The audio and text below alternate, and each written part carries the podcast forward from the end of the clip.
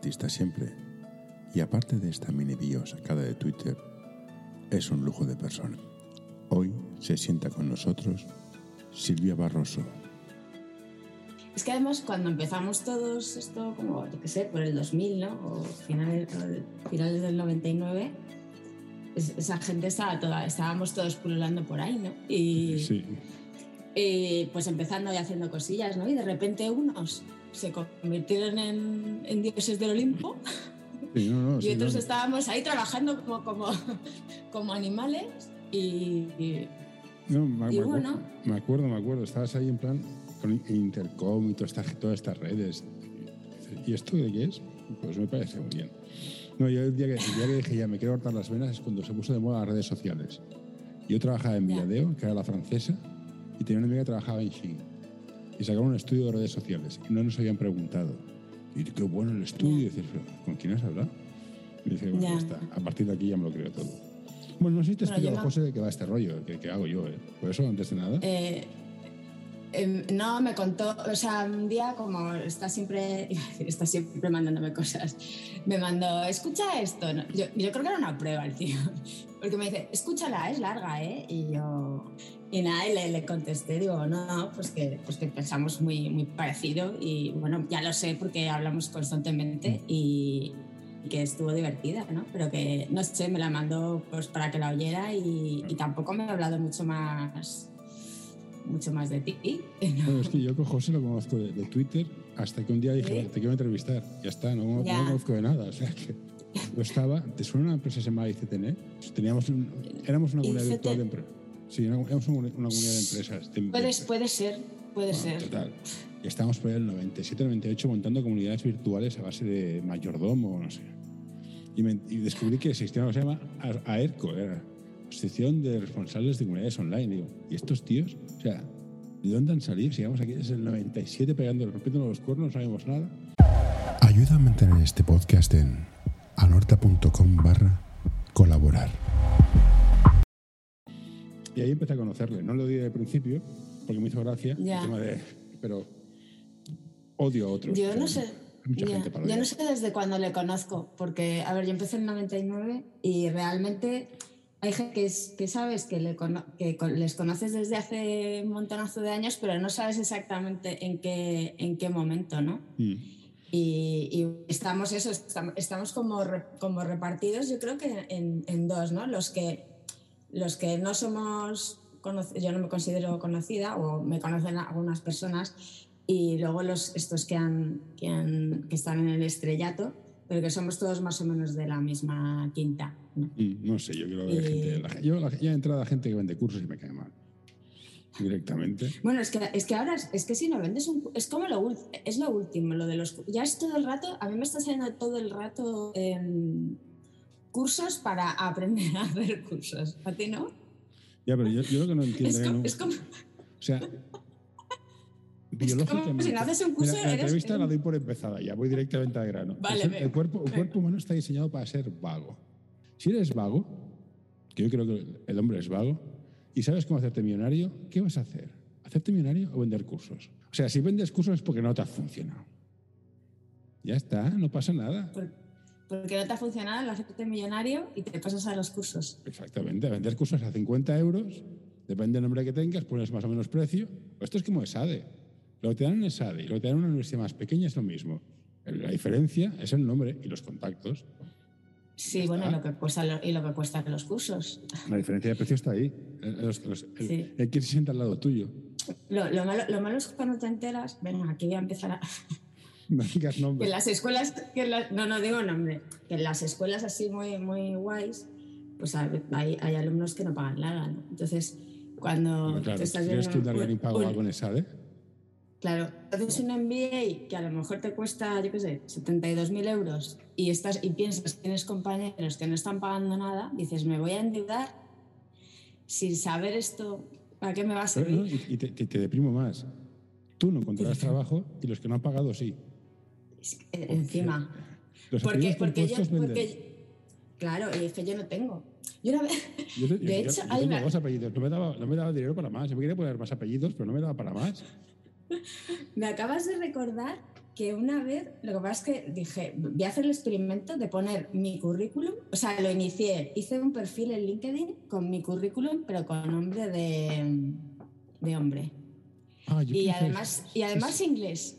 Esto con la Pero, vida. y, empe- y empecé a hacerlo y luego dije, Silvia, o sea, te vas a dar, vas a comprobar tus teorías. Y al final lo, mm, yo misma pasé porque digo, es que te vas a hundir en la mierda. No, no, no, yo voy más lejos. Haz lo mismo y pon sitios que no has estado, como coordinador de cooperación internacional en la Caixa, agente externo de la ONU.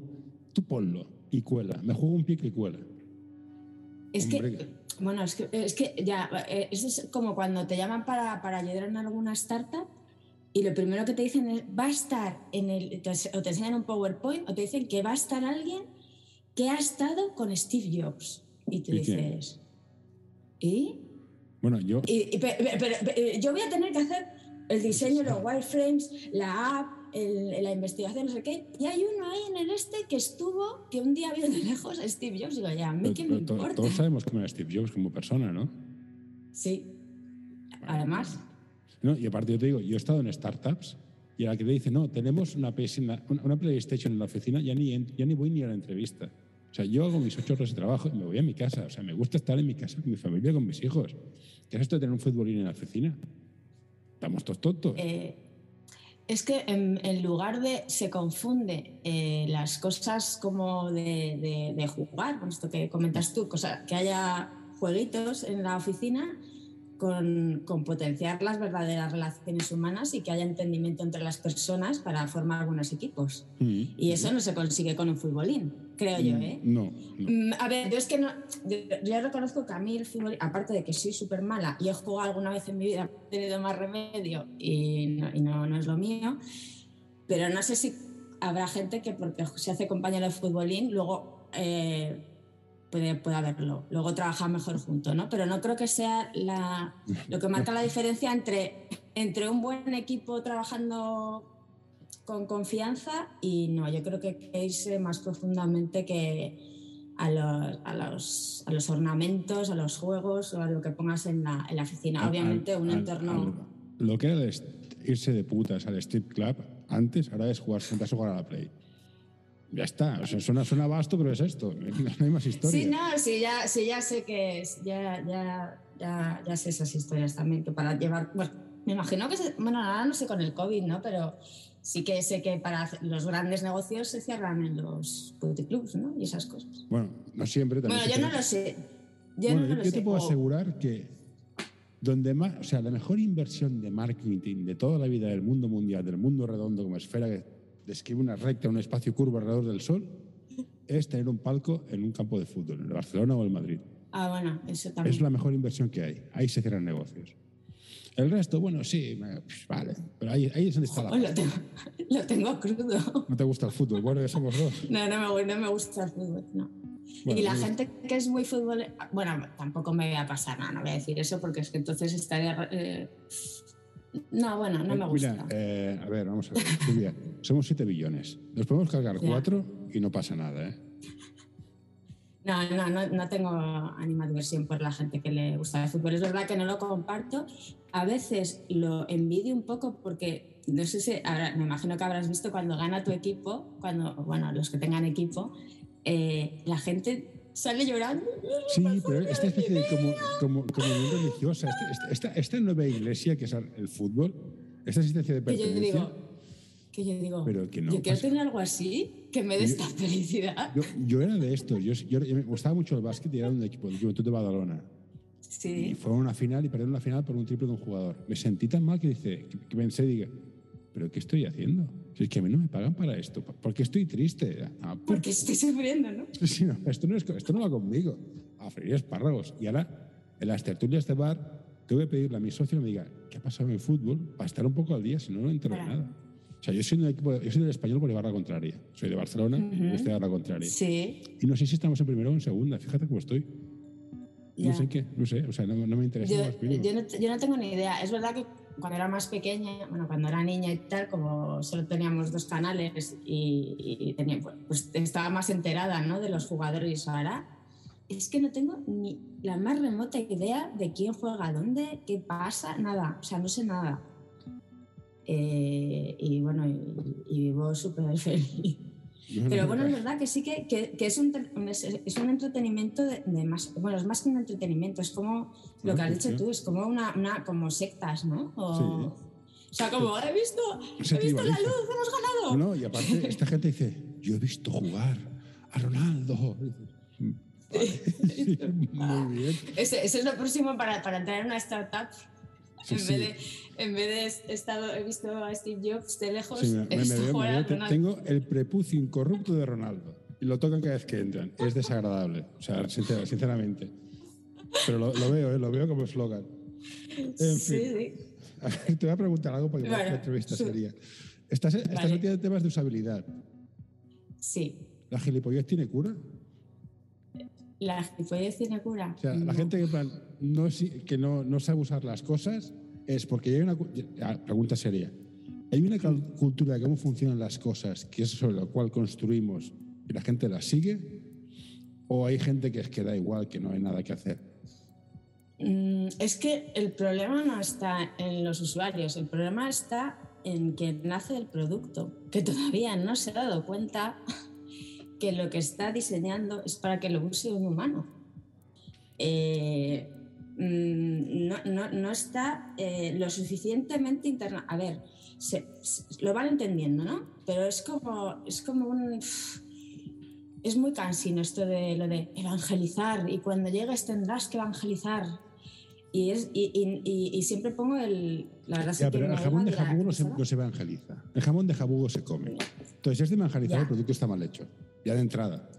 Eh, no, lo que tienes que evangelizar es que estás haciendo una cosa que va a ser, que va a usar, que van a usar personas. Porque si, si, si el, el CEO de una empresa quiere que cuando una persona meta el, eh, un, un, dato, la, la máquina le devuelva una cosa, con que se la devuelva y los programadores digan, ya te devuelvo el dato, aunque el usuario no se esté enterando de nada, como el programador le está haciendo esa función, le está eh, programando o desarrollando esa función, eso muchas veces se da como, eh, como correcto y como terminado, pero es, es, ese, ese mini o esa acción la va a comprender el humano, porque eso lo tiene que hacer un humano, un usuario, un cliente, quien sea.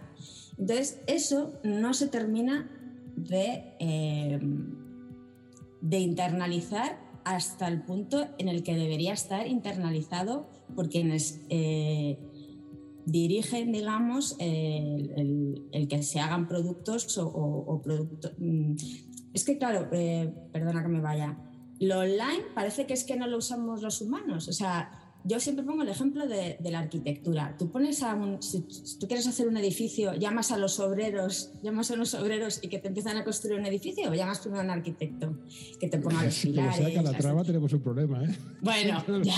a ver, es por, es por más o menos explicar, ¿no? Eh, el arquitecto, pues tiene que hacer sus cálculos, que el edificio no se caiga, que los pisos tengan una medida, mm, pues que los humanos quepan, las puertas, no sé qué, todo eso, ¿no? Y, muchas, y, y, luego ya llegan los obreros con unos planos, con unos materiales, con unas eh, premisas y empiezan a construir. Uh -huh. Y en Internet lo que pasa todavía a día de hoy, 22, es que hay mucha gente que llama a los obreros para construir un producto. Y lo del arquitecto se lo pasa por el forro. El arquitecto aquí sería el, la persona de usabilidad o de user experience o diseñador, como quieras, que ahí también luego hay una... Eh, sí, no, no, hay, un, hay un gran lío hay un, gran, gran agujero con... de profesionales que están antes del programador. El que hace el análisis, el analista, con todo el workflow que necesitas, todo ese, ese puesto no existe en España. Hay obreros. Quiero esto. Se, no se perdió, se perdió, el analista se perdió. Eh, no sé qué estoy haciendo, no sé para qué sirve, y yo como programador, como te he dicho antes, somos todos vagos, ya tienes los datos, vete, ya está. Claro, yo, yo, te, yo, te, yo, te, saco el dato, lo que decía mm. antes, te saco el dato y ya está. Sí, pero no tenemos analistas con todo lo que lleva, claro. ¿eh? qué quiere el cliente, qué tengo, cómo funciona, cómo lo presento, cómo lo veo. Eso, eso sí, fal bueno, falta mucho. Sí, o sea, es, eh, es, verdad que luego dependiendo de la empresa, eso podría hacerlo un, un X el, o sea, el departamento de X o un analista. Vamos, primero hay que entender qué quiere el cliente, sea, sea quien sea. ¿no? Me da igual si es un UX, si es un analista, si es el, el project manager o si es el product owner. Y déjame matizar, no lo que quiere, sino lo que necesita. Lo que necesita, también. Es muy importante. Sí, muy si bien. No, si es lo que quiere, tendríamos coches más grandes y más. Sí, sí pues, eh, lo que realmente necesita, ¿qué objetivo quiere conseguir, no? Entonces tú ya ahí tomando los, eh, los requerimientos y eh, vas mm, construyendo con él, porque es muy importante que luego la persona, digamos, la que está al mando, la que inicia el proyecto, esté contento y sienta que, es, que, está, que, es, que ha sido parte de la creación y que se están se está haciendo lo que él quiere, más o menos, ¿no? Ahí es cuando, cuando digamos que nuestra parte como eh, creadores de un producto, pues es, aparte de que luego los usuarios, como decíamos antes, lo sepan utilizar y se use bien, pues también que el, digamos, el impulsor esté contento y se sienta que ha co-creado ese, ese, producto. Para mí son, son dos cosas importantes que, que, tanto el que, el que hace de, bueno, el que, el que impulsa el proyecto como los usuarios o clientes, pues están, digamos, eh, contentos con, con, el producto que se ha, que se ha diseñado. Entonces, eh, volviendo a tu pregunta, la, eh, es que no cuidamos bien a los usuarios y por eso muchas veces decimos, son tontos, no leen, es verdad, no leemos, no leemos ninguna, no, empezando por mí, no, no leemos nada, o sea, pero tú, tú ves, cuando, un, cuando una interfaz está bien hecho, yo por ejemplo veo a mi hijo que tiene 6 años y si va dando a, a, los botones gordos de color azul, que es el, por ejemplo, y va, y va pasando, eso es, está bien hecho porque va pasando las pantallas y no está, y no está leyendo nada o, o, o como, como nosotros, ¿no? Entonces, si va pasando y va jugando y lo va consiguiendo, eso es que está bien hecho. Si te estás que si te si empiezas a hacer acciones y te está y el sistema solo te devuelve errores, es que está o mensajes o es que está mal hecho. Y entonces mmm, ¿De quién es culpa? Eh, hombre, habrá gente que a lo mejor que sea muy torpe, pero aún así debe, deberíamos estar por encima de eso e intentar eh, también trabajar para los torpes o para gente que no tiene, bueno, pues que no ve o, bueno, que ahí entramos con la accesibilidad y la usabilidad que están también así. Hay una película unidas. que me gusta mucho. No, estoy pensando hacia arriba. ¿Mm? Hay una película que me ¿Sí? gusta mucho que se llama Amanece que no es poco. No sé si lo has visto. Ay, no, creo que no. Bueno, Así hay, por el título, no sé. Hay una escena que está un escritor hablando con, sí, el, con, el, con el, barman, con, con sí, el dueño sí. del bar, el camarero. Y dice, no, he escrito una novela. Y el camarero dice, pues déjamela, déjamela leer. Y el director dice, no, que me la jodes, que no eres un intelectual. A veces los diseñadores se les va la pinza en su mundo artístico estético también. Eh, sí, yo creo que, que eso, es, eso, se va quitando con los años de experiencia, ¿no? Eh, eh, cuando es que te, yo me rendí enseguida al usuario, porque es verdad que mi carrera empezó como emprendiendo, o sea, tuve la suerte de, de, de tener un profesor en, bueno, que es mi marido ahora, en, en el máster y, y, él tenía, tenía una, una, empresa y empecé a trabajar con él, ¿no? Y, y, cofundamos una revista digital.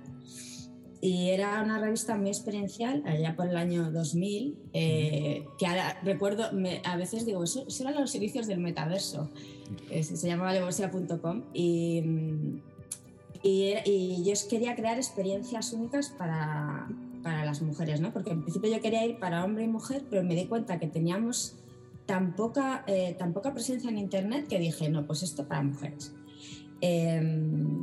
Y entonces yo, yo, quería crear experiencias y había realidad virtual y se movía y tenías que interactuar un montón y ver, era de, era de belleza y moda. Entonces, bueno, ya eh, utilizamos todo, todas las herramientas que había en ese momento para, eh, bueno, innovamos mucho, ¿no?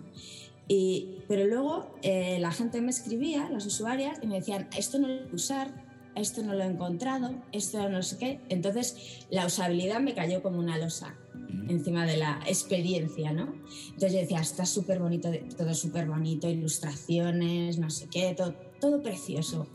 Pero no habíamos eh, tenido en cuenta que quizá era difícil de usar.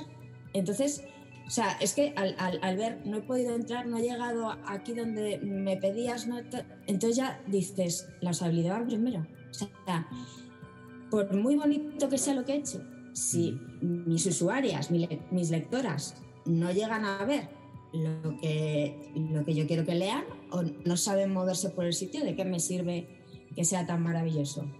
De nada, ¿no? Entonces... Didi, perdona. No, no, pues eso, que, que al final la usabilidad, eh, yo me di cuenta ahí, ¿no? Está por encima de, de, de, la estética. Hombre, lo ideal es que sea todo, ¿no? Pero, pero que sea fácil, fácil de usar y que la gente eh, consiga hacer lo que quiera hacer cuando llegue al sitio, es, es, es, el, es el objetivo, ¿no? Y también pues si yo era una revista, ¿no? Pues yo quiero que, lean los artículos, que se enteren, que vean los anuncios, Si no lograban navegar por la web, por el portal, ¿de qué me servía? De, pues de nada, ¿no? Entonces ahí, eh, como la interacción producto-usuario es más importante que eh, la estética. Por eso vuelvo a lo de los diseñadores. Tú te puedes estancar en, oh, qué bonito es mi diseño, pero si no es usable, no sirve absolutamente para nada. Es verdad que queda muy mm, aparente y yo sé que ha habido, que ha, habido, sobre todo las agencias hacen webs que quedan muy bonitas y ganan, y ganan premios de diseño y luego no hay quien las utilice. yo, te acuerdas de la época del Flash, yo las odiaba, las odiaba muerte. Sí. Y en diseño, usabilidad y arquitectura de información, ¿cómo funciona esta relación? A ver, está... Eh, se supone que está todo dentro de experiencia de usuario. Ah, vale, todo, todo pero todo, todo dentro. Como... No, no, a ver, es que, Estoy bien A ver, es que, a ver, es verdad que, que los, los, diseñadores nos hemos ido cambiando a, a el nombre a, a, User Experience Designer o, y, realmente somos diseñadores. Es como hablaba antes, un arquitecto diseña edificios, un mm. diseñador de moda diseña ropa para humanos, para que se pongan humanos, y un diseñador web diseña webs. Y también tiene que cuidar la experiencia y, la usabilidad y, la, arquitectura de la información. Si tú no pones la información con un sentido, no vas a poder, eso que hablaba antes, ¿no? navegar. Entonces, está dentro del diseño. Voy a, voy a citar a Steve Jobs, aunque sabemos que no es una muy buena persona el diseño no es solo cómo se ve, sino cómo funciona, ¿no? Entonces, tú no puedes hacer una cosa que, veas bonita si luego no funciona o la persona no, no sabe cómo, cómo funciona, ¿no? Entonces, todos son partes de que ese producto, vamos a decirlo así, esa web, esa app, se, se pueda usar, ¿no? luego, luego está esa capa de chapa y pintura que sí que le puedes dejar a, se llama UI, em, ¿no? a, los visuales, eh, y la interacción eh, y, que él ponga los colores y te haga el design system, el sistema de diseño, que es pues, los cuando los botones son azules, los enlaces rojos y cuando hay un mensaje de warning, es, de peligro, es rojo. Pero digamos que todas esas patitas eh, entrarían dentro de la que ahora se llama user experience o experiencia de usuario.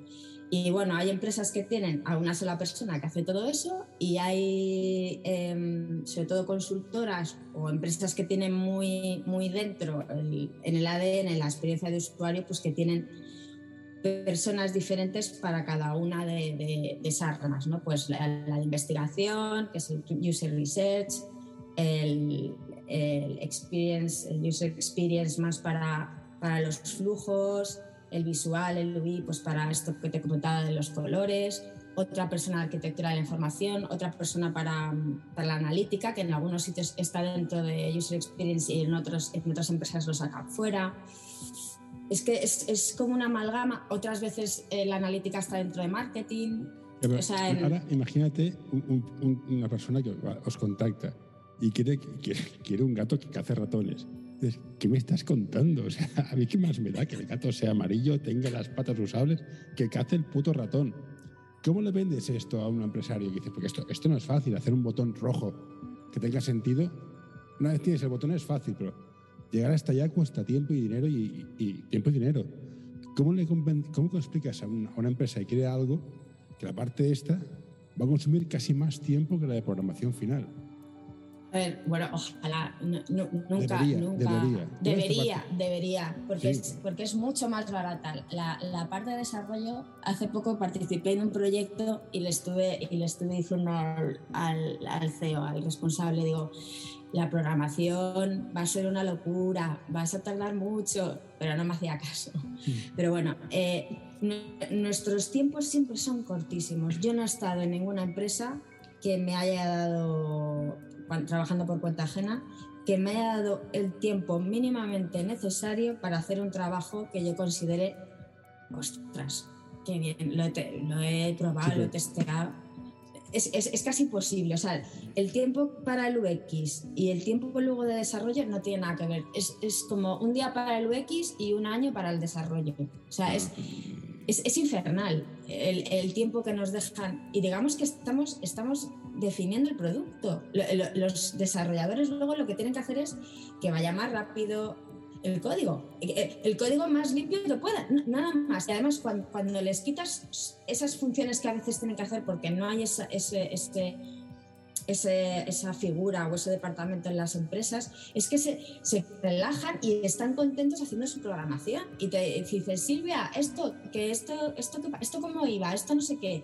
Y es que se les ve, le- les cambia la cara, porque es que eso es- no, no es lo que tienen que hacer ellos, decidir si esto va aquí, dónde ponen esto. Te lo preguntan, les dices, mira, esto va aquí, esto va acá. no". Y entonces están felices de la vida. Y entonces, eh, ¿cómo se lo explicas a, a una persona que no entiende? Pues es difícil, es muy difícil porque, mm, a ver, yo siempre pongo, intento poner estos ejemplos del el del arquitecto, es, es, es- siempre lo suelo poner, o el del diseñador de zapatos, ¿no? Imagínate un diseñador de zapatos que te hace zapatos incómodos o que no te cabe el pie.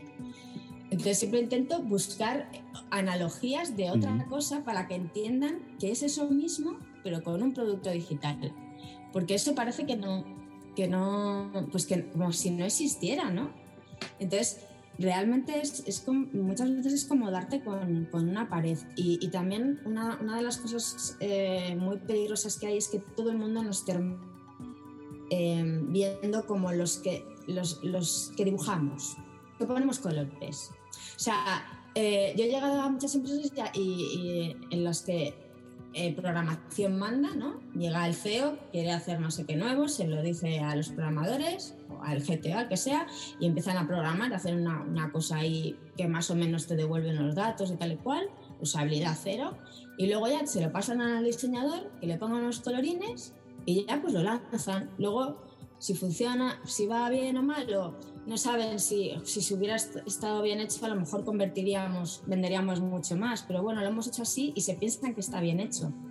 Entonces, eh, muchas veces es como, como si le estuvieras contando algo inventado, ¿no? Una humo. Y, y- y es, es, yo creo que es del.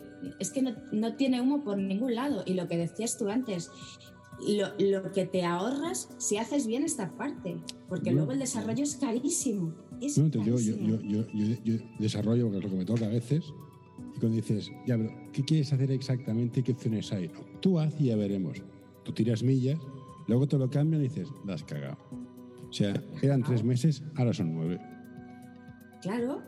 Y eso yo, o sea, eso yo lo tengo integrado, entonces cuando, cuando puedo soy muy plasta con la gente que veo que quiere por la parte de UX y de definición de producto muy rápido, porque, quiere, porque quieren pasar a desarrollo, porque es como los que ven que, que te lo terminan, ¿no? Y, y- y que lo quiere- y que lo van a tener en dos meses. Y, yo estoy pensando, y tú, y todos los que sabemos un poco, pensando para, para los- nuestros adentros, Dios mío, qué batacazo se va a dar. Y obviamente se lo termina dando, nunca falla. O sea, en cuanto, cuando llevas 20 años o más haciendo proyectos web, sabes, sabes lo que va a pasar. Y aunque ahora se hacen los MVPs y todo eso, se siguen cometiendo los mismos errores. Es verdad que a veces son menos gordos que otros, ¿no? Pero, pero tienen, la gente está, ti- es- tiene una fijación con el desarrollo, con que es muy difícil, con, con rebajar la parte de, de- de inicio, esta de definición, de ideación, de cómo va a ser el producto. Pero esto es Y fundamental. dar es- Claro, es, es eso. Vu- volvamos, yo es que lo siento repetirlo tanto, al, al arquitecto. te pone, Pues claro, si llega un obrero, a lo mejor que no sabe, te empieza a poner los. No, le pone cimientos al edificio, y te empieza a poner los. los no me sale la palabra. Los ladrillos. los ladrillos en el suelo y al día siguiente llega el lobo te, te tira la casa. Entonces, eh, es, solo, es solo, y además lo que digo yo, es pensar, es vamos a pensar, que ya parece, parezco yo, ¿sabes? Voy a pensar, mm, porque es que nadie piensa y, estas reuniones en las que hay que tomar decisiones súper rápido y muchas veces tienen, tienen que ver con user experience y yo que se supone que soy la que tendría la voz más cantante soy la que digo, tengo que pensarlo. Vale, te, voy a hacer una pregunta, te voy a hacer una pregunta absurda. Yo he estado en reuniones muy absurdas. Tienes que dices, alguien me ha metido un ácido en la bebida y voy colgado. Quiero cinco líneas para, perpendiculares en color rojo hecho con tinta azul. ¿Algo por el estilo te ha pasado alguna vez? dices, es que es físicamente imposible. Bueno, Hay un vídeo que explica este eh, chiste. Eh, a ver, eh, sería parecido este ejemplo que te he puesto ahora de, que recientemente estaba en una startup y, cómo estaba, eh, cómo, cómo, tenía en su cabeza la, persona responsable el, proyecto, ¿no? Era, estaba todo lleno de fallos, todo lleno de incongruencias, todo absolutamente. Y, bueno, yo le, fui ayudando, que no sé si es que cuenta de, a, que, a que cambiara eh, la locura hacer. Entonces, no es, que me, no es que me pidiera, sí, de hecho me, pidió una cosa que cuando empecé a dibujar, digo, esto no lo puedo hacer porque está mal pensado, o sea, no tiene sentido, nada tiene sentido. Entonces, paré un día y, le llamé un domingo y le digo, te toca hablar contigo. Y, entonces estaba todo eh, ofuscado porque no le estaba, esto no es lo que te he pedido, Silvia, digo, es que no puedo hacer lo que me has pedido porque está mal. O sea, es que no puedes hacer eso. O sea, no puedes hacer eso. Y en ese momento él estaba súper enfadado, como te has ido, me dijo, te has ido fuera de la caja, te has ido no sé dónde. Esto sí hace poco, ¿eh? Y yo, mm, bueno, yo dije, bueno, me quedé un poco así, tenía una celebración familiar además, de la fin de semana. Y, y luego, eh, a la semana siguiente, lo, cambió, lo cambió, tenía sus esquemas mentales y sus diagramas y efectivamente lo cambió. Es, es, la típica cosa que me suele pasar habitualmente o que me ha pasado varias veces que luego no reconocen que lo han cambiado porque yo, se lo, porque yo he, intervenido. Piensan que han, llegado a ello ellos solos. Pero, pero es eso, cuando yo veo que algo está mal, o sea, que no se puede hacer, como esto que me decías tú, yo lo digo. O sea, no, intento. Eh, a lo mejor no me doy cuenta en ese momento, eh, pero cuando empiezo a dibujar y a pensar, digo, ostras. Eh, incluso más allá, esto era mucho más allá del diseño, esto eran las tripas del, negocio, ¿no? Esto era una. una he pensado que, que se produjera el producto eh, o sea, no, tenía nada que ver con diseño, iba un poquito más, eh, más, eh, de, o sea, más de tripas del proyecto y era totalmente inviable. Así que sí, pasan esas cosas y lo que hay que hacer es, obviamente, o lo que yo hago es, es avisar y al final ya cuando dices, este botón no puede ir, por ejemplo, o esto no te puede hacer y te dice que sí, que sí, que sí, que sí, pues al final si no hay más remedio, pues las haces y le dices, toma tus rayas rojas de color azul y se las dejas.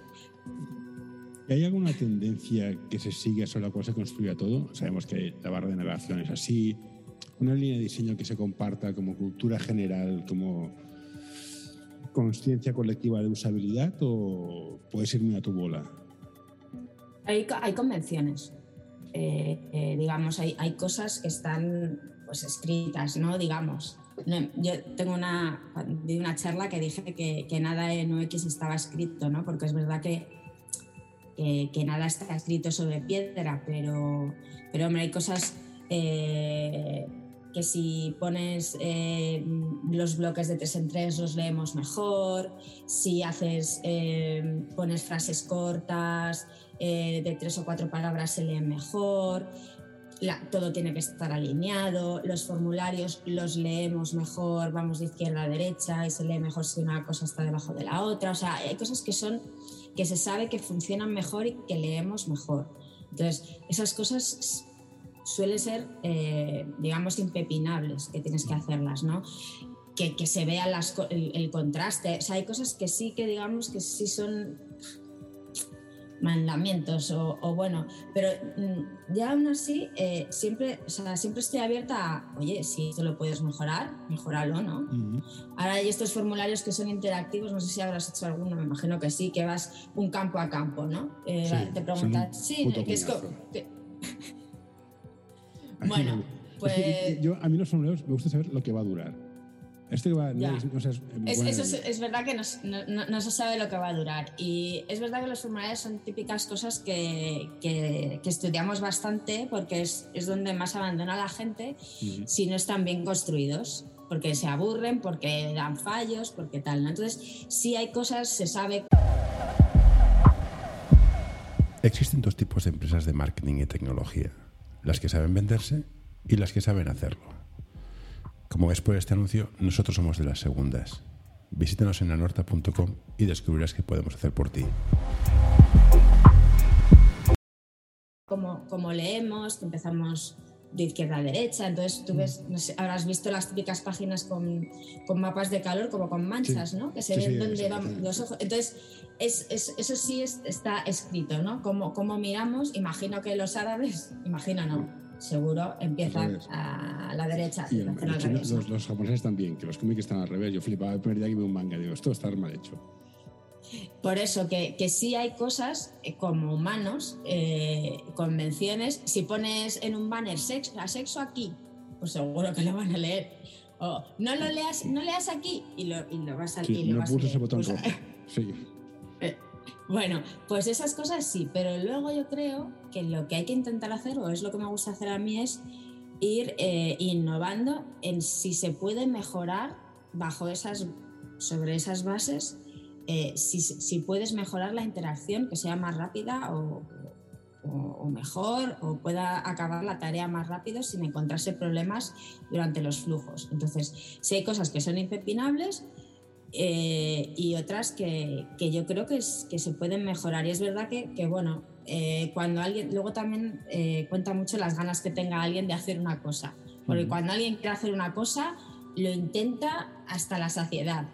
Y como tenga, y pero como pueda irse a otro sitio tal, lo deja y se va a otro sitio, ¿no? Entonces, bueno, pues hay que tener en cuenta varias cosas, pero yo creo que que deberíamos de, aparte de estas convenciones que hay de, cómo, de cómo percibimos la realidad, eh, no parar de, intentar eh, descubrir nuevas formas de interactuar con los usuarios para que sean los productos sean más usables y la experiencia sea mejor, ¿no? Cuanto más fáciles. Pero es verdad que ahí interviene ya todo un ciclo, los customer journeys, te sonarán, ¿no? Los, los viajes de los clientes, que es que ya hay, hay, muchos puntos online, offline. Cuando tú pides un globo te puede fallar la app, luego te puede fallar el, mensajero. Me, falla, el modelo de negocio, me parece que es hackear el sistema.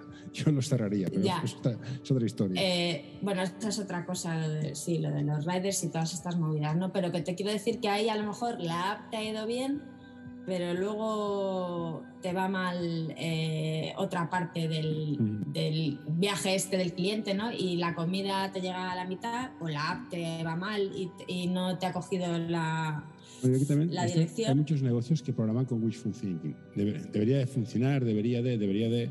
y no soportan un test.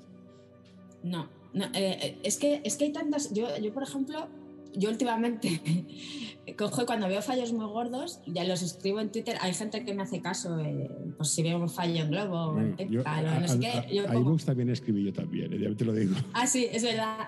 Es que, Dios mío. Es que está hecho, o sea, he visto culos más bonitos. Sí, sí, sin depilar. No, no, horroroso. O sea, el diseño es asqueroso. La usabilidad está entre cero y ninguna. Es es, es peor que lo de, que, que los de los ministerios, que, lo- que eso es también que es horroroso, pero esto es, Mm. esto es mucho peor, porque dices, quiero subir aquí mis, mis audios, Ya, mi mis teoría, cosas, o mi- sea, tengo la, la buena, la mala suerte de conocer a un- uno que está dentro. Y es, Sí, visto todos los cambios que hay, están invirtiendo en captar gente, captar programas y no, perder, y, y no invertir en usabilidad. No sé si es correcto o no es correcto. El tío, el tío que está no es tonto, el tío sabe, sabe, sabe mucho.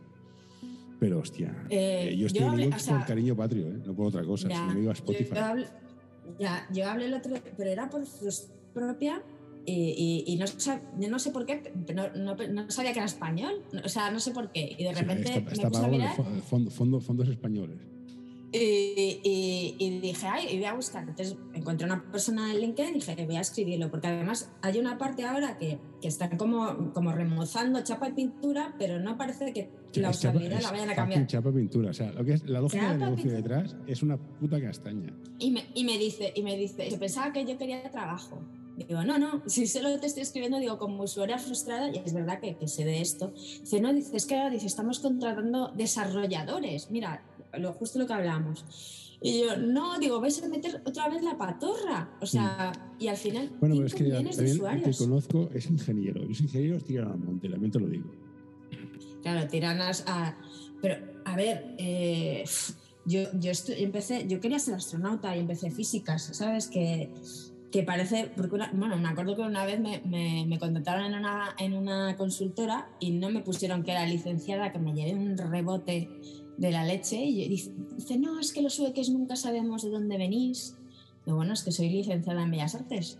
Y me has puesto que soy bachiller, digo, hombre, pues me da un poco de rabia. No, es que los suequis tal. Entonces, bueno, que, que no sé, que yo también soy de ciencias puras. Y que- bueno, Eh. yo, yo, yo, yo quería estudiar matemáticas porque me parecía el lenguaje más sí, bonito del yo, mundo. yo matemáticas o física. Y acabé estudiando psicología, que dices, también lo mío tiene, tiene, tiene delito. ¿Cómo llevas el tener una mente para el diseño y para, para una mente para los negocios y una mano para el diseño? Los dos mundos tan separados de las lógicas de negocio, el user experience, el customer journey, el te voy a partir las piernas porque es un delincuente, y la parte artística, porque he visto vídeos tuyos y creaciones tuyas que están muy bien. Oye, ¿por qué no te haces artista? Tomas queso y bebes vino y haces el amor y no la guerra. Y me hago, y me hago. A ver, yo quería, es verdad que cuando terminé la carrera yo quería seguir con mis dibujos, porque estaba haciendo unos dibujos bastante chulos y bastante, bueno, no sé, fue lo normal.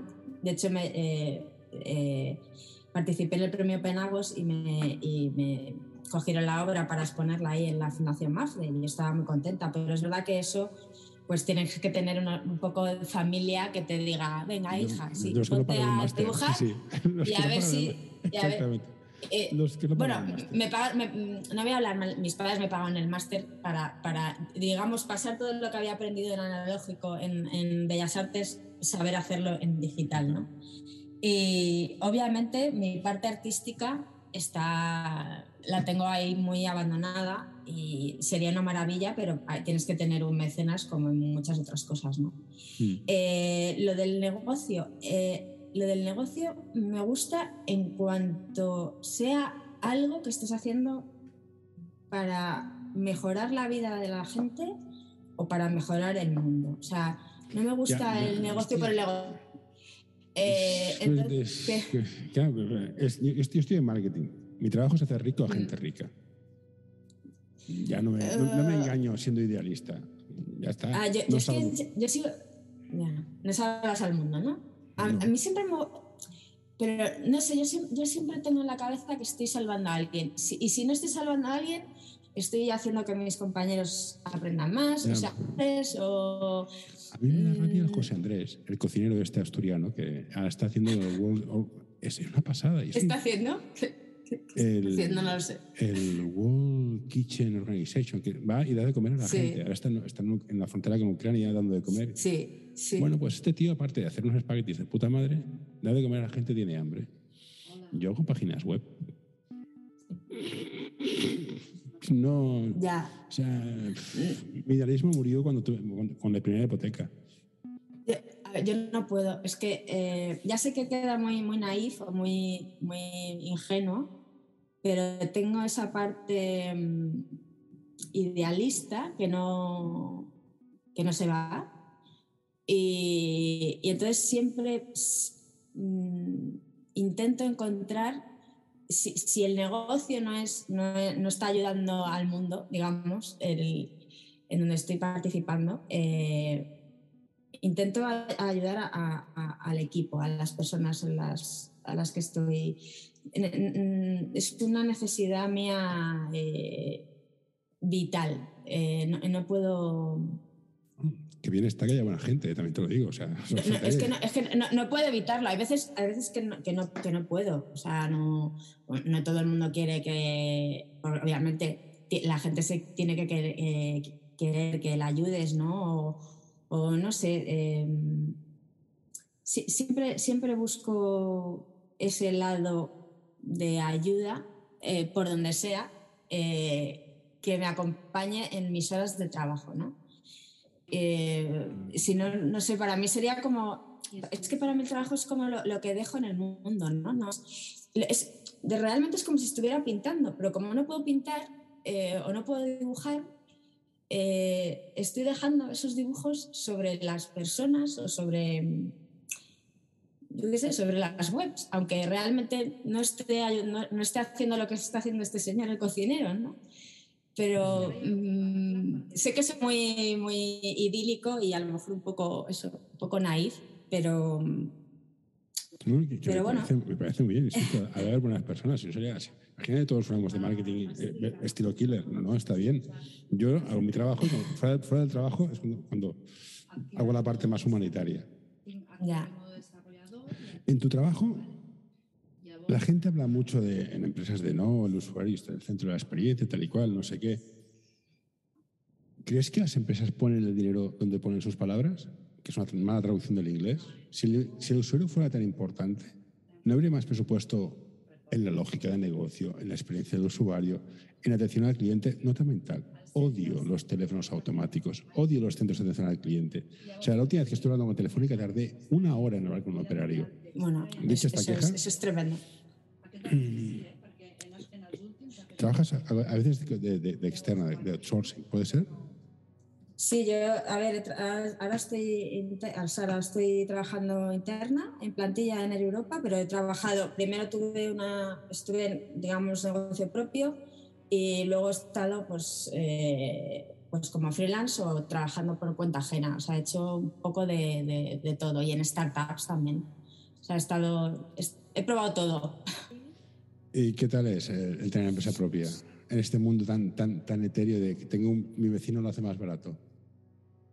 Eh, a ver, es verdad que ahí estábamos muy, muy centrados en la revista de la, de la, que antes os he hablado, que también sacamos papel, porque es que en el año 2000, y como se llamaba Levosía, eh, recuerdo que cuando llamábamos a las casas de cosmética nos decían que esto era una web de, de, de pornografía.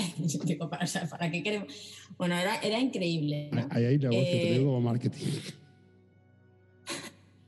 Eh, bueno, el caso es que es verdad que también empezamos a hacer muchas webs para diseñadores, para tiendas de moda y tal. Y, bueno, es muy difícil porque las dos personas que nos encargamos de, que era, bueno, mi pareja y yo, mi marido, eh, somos personas, digamos, no comerciales, ¿no? No vendedoras. Tenemos perfil de, de producir, entonces, bueno, pues eh, lo que te va saliendo, es verdad que como la, el, portal, la web era tan, era, estaba tan fuera de los, de los estándares, muchas marcas de, moda nos, nos, pedían que les diseñáramos cosas específicas y llegamos a cerrar acuerdos con casas de cosmética como las revistas normales, ¿no? Incluso eso, llegamos a sacar tres números de papel, porque por eso es en el 2003, pero claro, o sea, gastamos una cantidad de dinero eso fue, esa historia fue horrible. Yo no sabía que a los kiosqueros había que en medio. Bueno, bueno, eso es otra historia, eso es para, para, otro, para otra, eh, otra historia. Otra historia. Pues es muy, es muy difícil cuando no tienes un perfil comercial eh, con los clientes, eh, conseguir nuevos clientes, ¿no?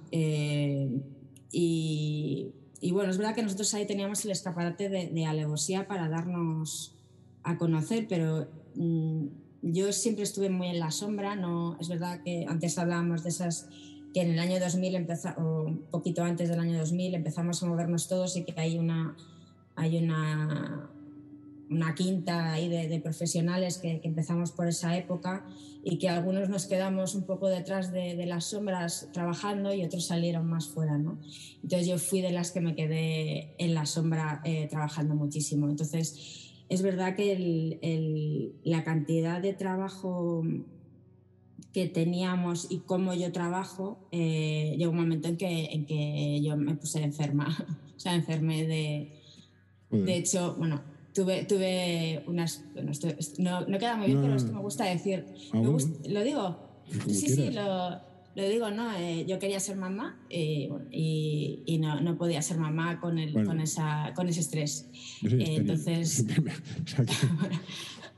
pues, pues bueno, no, no. Entonces al final ella le deja a mi marido, digo, esto se, esto se tiene que acabar. Y, y al final decidimos que, que, hombre, pues que era más importante la salud, ¿no? Que seguir con ese ritmo de, trabajo, porque tampoco nos estábamos haciendo millonarios, ¿sabes? Estábamos ahí aguantando por la alevosía, por lo que habíamos invertido, porque es como un hijo al final, ¿no? Pero era, era demasiado. Entonces, eh, y con los clientes se sufre, se sufre mucho, sobre todo cuando eres como, como yo, ¿no? que quieres eh, hacer un trabajo impecable, que se sientan orgullosos ellos mismos de lo que tú les has hecho. Eh, pues a veces es duro con, con, algunos clientes, ¿no? O gente que, que no te paga.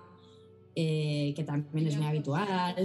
Mm, bueno, es que hay, hay, hay roles que han de existir, el rol comercial, el financiero, porque son roles duros que tienen unos skills muy determinados. Muy, determinados. Claro, entonces no, no, no, lo teníamos.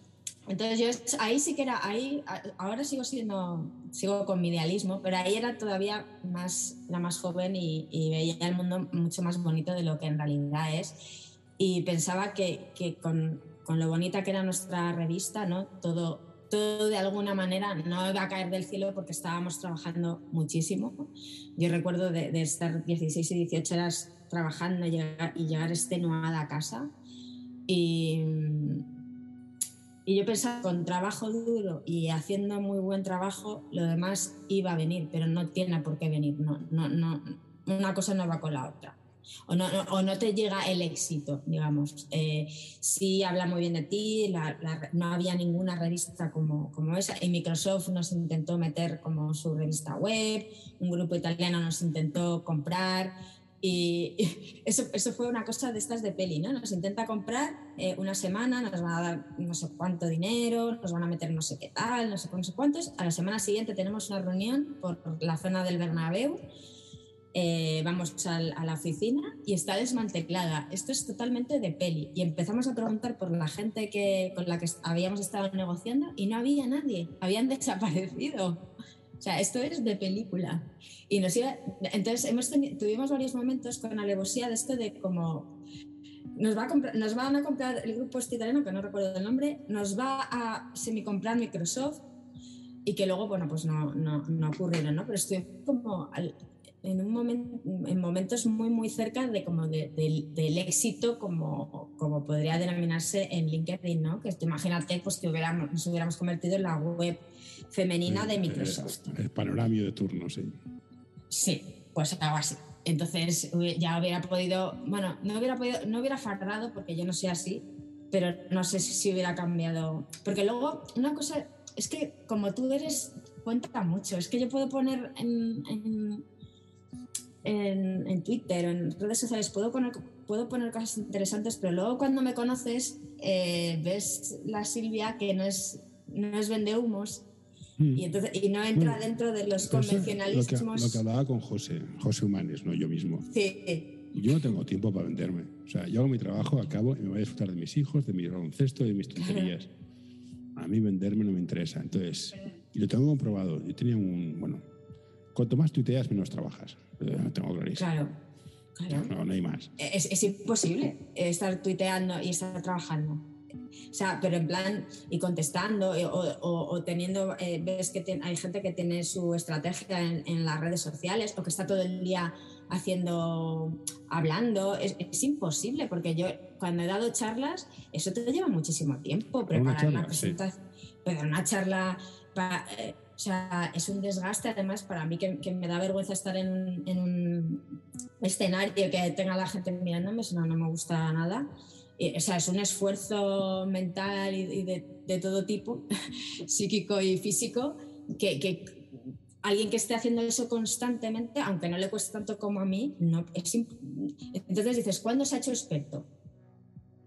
Si lleva haciendo esto, o sea, ¿en qué momento se ha hecho experto de algo? Yo he visto cosas muy raras, pero bueno.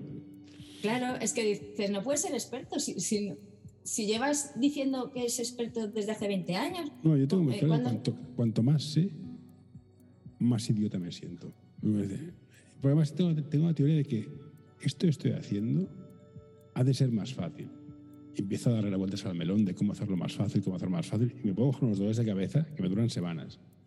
Pero, ya, pero fíjate, antes, ya, pero antes también pensaba, si yo, por ejemplo, en Twitter, mis redes sociales las utilizo como Silvia Barroso, mm, a veces pongo cosas de UX y otras veces pongo cosas random mías de lo que me dé la gana. Y hay otra gente que está todo el rato diciendo, yo soy, eh, yo soy experience designer, yo soy, yo soy eh, product designer, yo soy... Entonces, claro, alguien cuando de repente piensa en, en, en, UX, en designer, en diseñador, en lo que sea, le viene a esa persona. Sí, sí, es cierto, es cierto. No, no es mí. Entonces dices, Y, y, piensas lo que estás diciendo, tú dices, y piensas, piensas, soy gilipollas. Porque mm. ahora estoy pensando, digo, ahora en todos los tweets que, que ponga voy a poner, y soy de, eh, UX manager o user porque dices, es que también. Mm, somos, a veces también digo, somos tontos. Yo estoy por poner, fíjate, en todos los tweets y soy hijo de Dios. Desde un punto de vista católico es cierto. Pues mira. A ver, a ver qué pasa. Yo estaba por poner en LinkedIn soy buena persona, pero es que sé que me van. Es, una de las cualidades o de las cosas eh, que uno no puede. Digo, o sea, se puede decir todo de uno mismo, sobre todo estos que venden humo y guruses y, y demás, son especialistas, lo saben todo, te van a, a dar la no sé qué, son, son, vamos, pero no puedes decir que eres buena persona. No tienes derecho a decirlo. Yo, buenas personas que, se venden bien, conozco a dos. Una tal Mónica Mendoza, saludos Mónica, que es un trozo Hola, de Mónica. Pues me la tienes que presentar. Bueno, si la buscas, bueno, está, por ahí. Es, es, comercial, es comercial, se dedica a vender cosas. Y luego que es, que, que, que, es, buena persona. El resto, pues lo que te he dicho, somos 7 billones. Tampoco pasa nada si se pierde un millón por el medio. ¿eh? Ya. no, pero es que. Esto es muy maquiavelo, que sí, los padres lloran un poco, les das un poco de pasta y ya está. Y no, no, no os pongáis todos tontos que ha funcionado toda la vida. yo estoy en el barrio de Carmelo, sentí un, un montón de casas pagando, nadie se quejó. Pero bueno, aparte de Real Política. Cuando haces una página web, toda la experiencia del usuario, y te viene el de marketing y dice, o el de ventas, vas a poner este punto, este punto, este punto, este punto, este punto, este punto, ah, y este, y este, y pídeme 24 campos. ¿Cómo dices que cálmate, que la gente no lee y con tres puntos que expliquen algo ya es suficiente? A ver, eh, marketing es una. Eh... Es una secta Satán, somos unos, unos hijos de puta. Madre a ver, yo es que. Sí, somos malas personas, deberíamos de morir, pero oye, aquí estamos, somos mala hierba, nunca muere. A ver, yo a veces he estado dentro del departamento de marketing, porque a veces UX, es, yo soy de la idea de que marketing debería estar dentro de UX, pero eso es para otra, otra, otra entrevista. Sí, eh, pero, pero sí, vale. vale. Sí, idealista. Y UX, UX, a veces está dentro de marketing. Eh, ¿Qué hago con los de marketing? Eh, ay Dios, ¿cómo me pregunta esto? No, a ver fuera, fuera. No, a ver, el marketing tiene que estar eh, o debería estar en el proceso, sí. No, pero a ver, yo también he hecho marketing. Yo cuando tuve mi negocio hice marketing, aprendí a hacer SEO, SEM, email marketing, aprendí de todo. Marketing es muy importante y bien hecho es muy bonito. Claro, Normalmente mm, te encuentras que la empresa que Colombia vive gracias a ellos. Por esto, entonces, a ver, marketing debe de estar en el proceso de creación del producto digital de la web para saber qué espacios o en qué sitios quieren estar, porque además hay conexiones, eh, aunque, no se crea, entre experiencia de usuario y marketing, ¿no? Porque ahí está el branding, que está también entre, entre las dos. Entonces, eh, deberíamos de estar más juntitos de lo que habitualmente estamos. Entonces, eh, nivelarnos para crear ese espacio intermedio en el que sus necesidades estén cubiertas mientras la, experiencia de usuario y que el usuario haga las tareas que tiene que hacer eh, en la web no se vean, eh, digamos, alteradas por eh, algo de marketing, ¿no? Pues si, por ejemplo, si ponemos una campaña y la campaña te lleva a otro sitio que no, que no va a llevarte a convertir y, no, el objetivo de la campaña no está claro, hay, eh, tiene que haber una unión eh, y a veces, bueno, a veces no, normalmente no, no la hay. Eh, entonces yo soy partidaria de, de, que tienen que estar desde el principio en la definición del producto para darles todos aquellos espacios que necesiten e integrarlos, porque el mejor marketing para mí es el que no se percibe como marketing. Entonces creo que también se puede aportar mucho desde experiencia de usuario, desde diseño, para lograr eso. Lo que pasa es que como te digo, son departamentos que parece a veces que estamos enfrentados. Entonces, eh, pero esto es normal, ¿eh? pasa, con todos los sí, sí, sí, los de ventas con los de marketing, los, de, los, de, finanzas con los de ventas, los de operaciones con los... No es normal. Ya, pero mm, es verdad que a mí todo lo que impacta en el, en el producto o en los flujos, ahora porque estoy en una eh, soy responsable de, la experiencia de usuario de una web en la que tienes que comprar, ¿no? Si hay algo eh, que se hace, por ejemplo, en redes sociales o en marketing o hay alguna campaña que interfiere a lo mejor en, algún flujo, pues, eh, pues yo sí me veo como en, el en, la necesidad eh, de, levantar la mano y decir, oye, esto lo podemos mirar, ¿no? Y, yo creo que esa es una cosa que, ya entrando un poco, esto es más general, ¿no? Que es verdad que entre los departamentos parece que hay esas rivalidades, pero cuando todos tenemos al final el mismo objetivo, ¿no? Que es que la empresa venda más, la empresa se vea mejor. Bueno, a ver... Tenemos objetivos diferentes con caminos comunes. Eh, ya, es verdad que que hay gente que tiene bonus por no sé qué cosa y solo piensa en el bonus y el bonus no, tiene nada que creo ver. Que es muy claro siempre en toda estructura donde hay más de una persona que no todos tenemos los mismos objetivos. Ya, pero debería haber unos objetivos comunes de la empresa. Porque si no, ¿cómo, cómo, cómo, cómo eh, enlazas los departamentos? Como los barcos de vela. Por un lado va el viento, por otro vas tú, entonces has de ajustar el ritmo para que funcione. Eh, nunca se tienen objetivos comunes. Has de saber que yo y la empresa podemos navegar juntos este trozo. Perfecto, juntos y luego me voy. Pero saber que no, no, son, no son los mismos. El objetivo de la empresa y el tuyo nunca será el mismo. Sabiendo esto, puedes navegar más o menos tiempo con ellos. Ya, pero para mí eso es... A ver, como, como yo he estado, tuve mi negocio como desde el principio hasta el final, ¿no? Eh, esa es otra cosa que, que, no sé si es buena o mala, que yo lo veo como un todo, ¿no? Por eso te digo eso, eso que sí debería pero puede ser un todo, no hay nada mejor que, que empezar una, una empresa con tu empresa, que tú crezcas, no tengas sitio, te vayas, luego vuelvas, no pasa nada, yo no veo ningún problema. Yo veo un camino, un camino que cada cual tiene que tomar el que tiene que tomar. Pero confundir tus objetivos con los de la empresa es un error. Eh, pues yo, yo creo que, por lo menos en lo que es a mí, a mi persona y a mi trabajo, sí eh, conocer, es verdad que pueden no tener nada que ver, pero normalmente eh, en la creación del producto sí está muy bien saber qué objetivos tiene la empresa. a, lo mejor no, a, lo mejor no todos, ¿eh? pero hay algunos que sí y que, obviamente muchas veces no lo sabemos. pero cuando, cuanto más, claro, cuanto más sabes, mejor haces tu trabajo. Y cuanto menos sabes, peor lo haces porque, porque te los imaginas. Te imaginas los objetivos. Yo eso digo, son, son distintos, para que de saberlo, claro. Si no sabes, puedes ayudar. Pero dices, son distintos, pero puedo ir juntos en estos cuatro proyectos. Vale, se acaban todos, me puedo ir, no pasa nada, sin, nada, sin, dramas.